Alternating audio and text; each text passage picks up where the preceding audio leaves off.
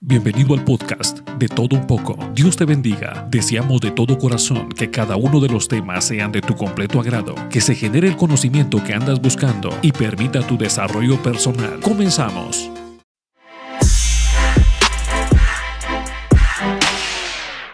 El tema en esta ocasión es un tema sumamente interesante. Tenemos que comprender que Dios siempre tendrá el control de nuestras vidas y que todo lo que nos suceda siempre tendrá un propósito. El tema de hoy, en medio de la tormenta. Vamos a utilizar como pasaje bíblico el libro de Mateo, capítulo 14 y versículos del 13 al 21.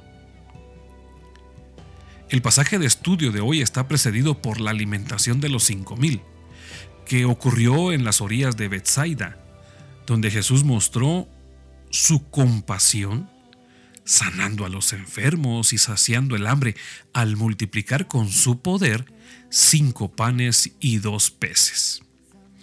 No es sorprendente que la gente dijera, este verdaderamente es el profeta que había de venir al mundo. Eso lo encontramos en el libro de Juan, capítulo 6, versículo 14. Después de este milagro, eh, Jesús envió a sus discípulos a realizar un viaje por el mar de Galilea. Durante ese viaje ellos aprendieron a ver y a confiar en Jesús en medio de la tormenta. Enfrentando la tormenta. Los discípulos acababan de tener una experiencia extraordinaria viendo a Jesús multiplicar los panes y los peces. Esta fue una acción de fe y poder por lo tanto, ellos debieron aprender una nueva lección, debían tener fe y poder para cumplir con el propósito para el cual el Señor los había llamado. Ante la orden de Jesús en el versículo 22 de Mateo 14, los discípulos iniciaron un viaje desde una orilla de Bethsaida hasta la orilla opuesta. Dejando la costa nororiental, comenzaron a remar hacia la Bethsaida occidental, cerca de Capernaum. La razón principal por la que Jesús despidió a sus discípulos fue porque quería estar solo, en comunión con su Padre. Como nos indica Mateo capítulo 14 versículo 23.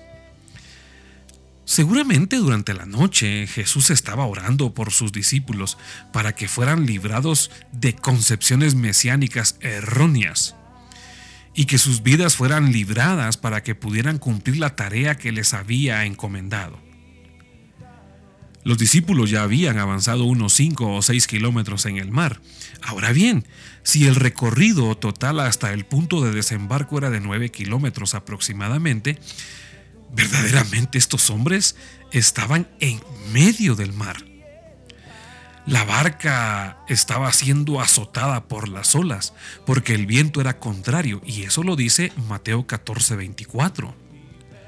Los discípulos corrían peligro de perecer en ese mar tormentoso, pero Jesús estaba en aquel monte intercediendo por ellos.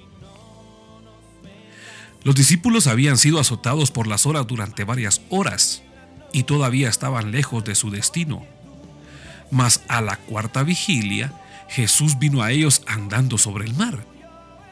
Mateo 14, versículo 25. La cuarta vigilia de la noche es de las 3 a las 6 de la mañana. La reacción de los discípulos ante tal situación no se dejó esperar. Hubo gritos de temor, desesperación, cuando vieron a una persona caminando sobre las aguas. Mateo 14, 26. Analicemos la situación. Primero, Horas antes, vieron el poder del Señor multiplicando los panes y los peces. Segundo, Él mismo les mandó que se adelantaran y se encontraría con ellos en la otra orilla. Tercero, ellos obedecieron sabiendo que su maestro los estaba enviando. Entonces, si todo estaba bajo control del maestro, ¿cuál era la duda o el temor? El temor es a veces más poderoso que la fe. Con mucha razón la palabra de Dios nos manda siempre a no temer, a ser valientes y a resistir. Es entendible entonces que el temor es un obstáculo para ver al Señor, pero en medio del temor podemos aprender a depender más del que nos amó y se entregó por nosotros. ¿Cuál fue la respuesta de Jesús ante la reacción de los discípulos? Por supuesto que Jesús comprendió lo que ellos estaban sufriendo en ese instante y escuchó su clamor. Inmediatamente, Jesús los reanimó con las siguientes palabras. Tened ánimo, soy yo, no temáis. Esta respuesta contiene tres poderosas frases que aún hoy podemos escuchar de nuestro Dios y aplicar a nuestras vidas. Eso lo encontramos en Mateo 14, versículo 27.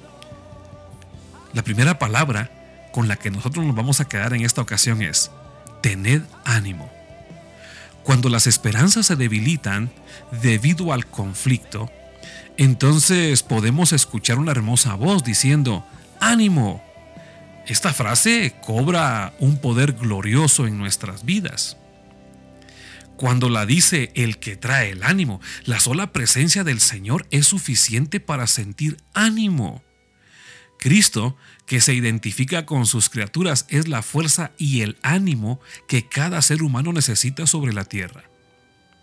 En la actualidad, muchos sienten miedo al oír hablar de Jesús. Pero cuando estos temerosos lo logran descubrir, se dan cuenta de que Él es la persona más preciosa, santa y amorosa que jamás haya existido. La siguiente palabra con la que tenemos que quedarnos en esta ocasión, yo soy. Él es Dios. Es el mismo que le dijo a Moisés que rescatara a su pueblo de la esclavitud. Eso lo encontramos en el libro de Éxodo capítulo 3. Es el mismo que resucitado se presentó a sus discípulos es el yo soy del Antiguo Testamento. Yo soy es el mismo Señor que los escogió para que sean sus discípulos, que los ha estado guiando paso a paso y que les ha dado y da tantas pruebas de su poder y amor. Recordemos de que Él será el mismo de ayer, el de hoy y por los siglos de los siglos, el creador del universo el Señor de las tempestades, el Señor del mar, el Señor del mar, le dice hoy a sus discípulos, no temáis. La siguiente palabra, no temáis. La presencia del Señor nos da seguridad. Es hermosa la construcción de este pasaje. Primero les manda, eh, eh, tened ánimo para descubrir que es Él en persona, su Maestro, su Señor, su Salvador. Luego se identifica con esas palabras que no eran desconocidas para ningún judío. Yo soy. Y por último, no temáis. Es decir, yo tengo el control. Yo puedo controlar la situación. Yo voy a evitar que les suceda algo. Por lo tanto, ya no sigan temiendo a lo que están viviendo. Ya estoy aquí. En resumen diría Descubran, soy su maestro, o reconozcan, soy su Dios, confíen, tengo lo que necesitan. Los discípulos recibieron el consuelo por medio de este breve mandamiento y cambiaron en un instante su miedo en gozo. La fe de Pedro. Tome un momento con las personas que pueda tener cerca, con su familia, con sus amigos, y lea detenidamente los versículos 28 y 29 de Mateo 14. Note que Pedro todavía no estaba muy seguro de que esa persona que tenía enfrente fuese el Señor. Por eso Pedro condicionó su fe. Señor, si tú eres, manda que yo vaya a ti sobre las aguas. El carácter impulsivo de Pedro lo llevó a pedir esta prueba. Pedro ya conocía el poder del Señor. Por eso le pidió algo que él sabía que nadie más podría hacer. Lo interesante era que Pedro no sabía que de él dependía el caminar sobre el agua cuando Jesús se lo ordenara. La fe es poderosa. Jesús confrontó muchas veces la incredulidad de sus discípulos. Siempre se necesita de la voz del Maestro para afianzar nuestra fe y nuestra confianza. Sin embargo, no basta con la palabra del maestro, se necesita acción, se necesita valor, coraje y determinación para lograr ese desafío. Pedro tenía que dejar su zona de seguridad, su zona de confort. Tenía que desafiar las leyes de la naturaleza. Tenía que desafiar su propio instinto de sobrevivencia. Eran muchos los factores que estaban en juego para que Pedro actuara.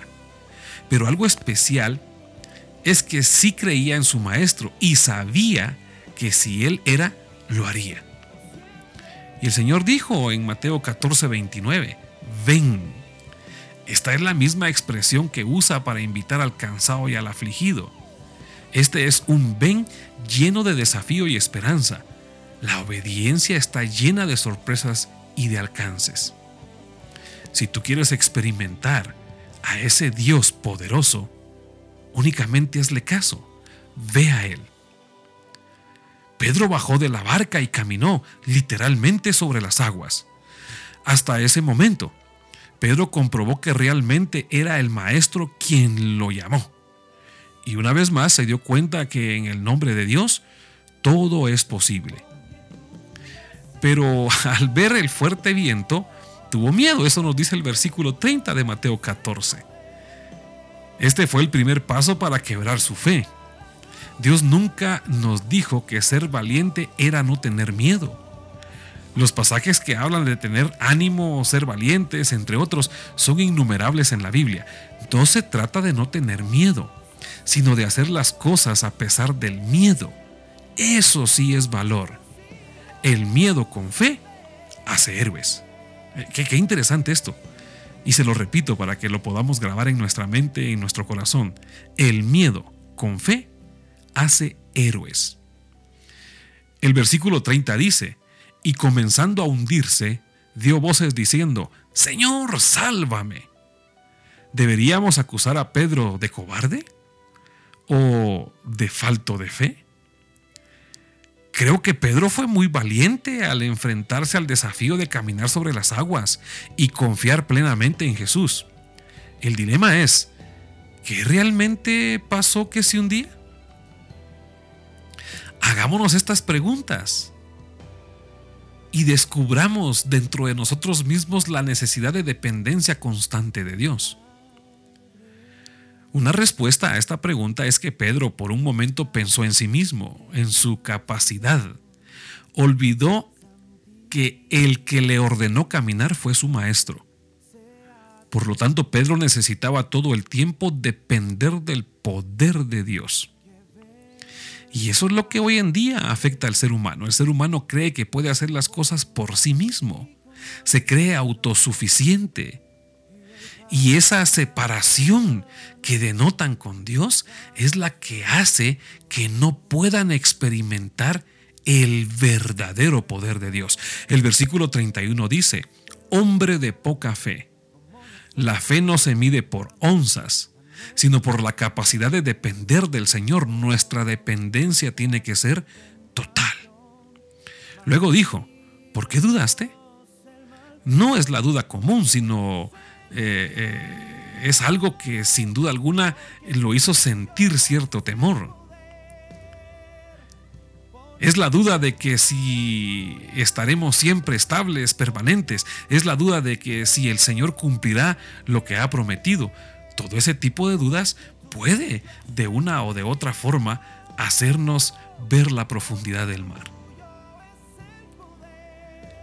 ¿Cómo es nuestra fe hoy? La obediencia a Dios incluye experiencias que van a pulir nuestro carácter, a hacer crecer nuestra fe y mm, a tener autoridad cuando enseñemos. Por lo tanto, obedecer al Señor es poner nuestras vidas en sus manos para que Él nos forme. El Señor siempre va a usar las circunstancias para moldear nuestro carácter, esto sin duda. Pablo estaba encarcelado, escribió varias cartas y en ellas reflejaba su libertad en Cristo. Esto nos enseña un principio precioso. Pablo fue libre en medio de las circunstancias y no necesariamente, y no necesariamente libre de, la cárcel, sino libre, verdaderamente libre. La palabra dice, y conoceréis la verdad y serás verdaderamente libre. Jesús con sus discípulos hizo lo mismo. Ellos fueron librados del temor en medio de las circunstancias, continuaron en el barco, siguieron en el agua, pero Jesús calmó la tormenta y lograron llegar a su destino. Por eso ellos aprendieron una gran lección y es lo que nosotros tenemos que aprender y absorber en esta ocasión. Las tormentas son instrumentos de Dios para depender de su gracia. Esta experiencia de los discípulos nos enseña que cuando el Señor manda, algo debemos obedecer. La obediencia es impresionante, importante, es algo que nos ata a nuestra relación íntima con Dios, no importando lo difícil que parezca el desafío o lo tenebroso del camino, Él siempre tiene el control y sabe librarnos justo cuando la lección está aprendida. Qué hermosa lección la que el Señor dio a sus discípulos. Un milagro de multiplicación previo a una prueba de fe y de cordura. Sus discípulos no solo tenían que ver los milagros, sino ser protagonistas activos de ellos. El resultado fue que le adoraron. Versículo 33 de Mateo, de Mateo 14. Toda obra hecha en el nombre del Señor y para el Señor lleva un fin claro y poderoso adorar al que es digno de ser adorado, Jesús, el Hijo de Dios. En conclusión, cuando empecemos a ver las tenebrosas olas que hoy podrían ser los problemas y circunstancias difíciles, de pronto nuestra fe falla y eso nos hace hundirnos. Por esa razón, debemos mantener siempre nuestra mirada en Jesús porque Él tiene el control de todo. Que el Señor te bendiga.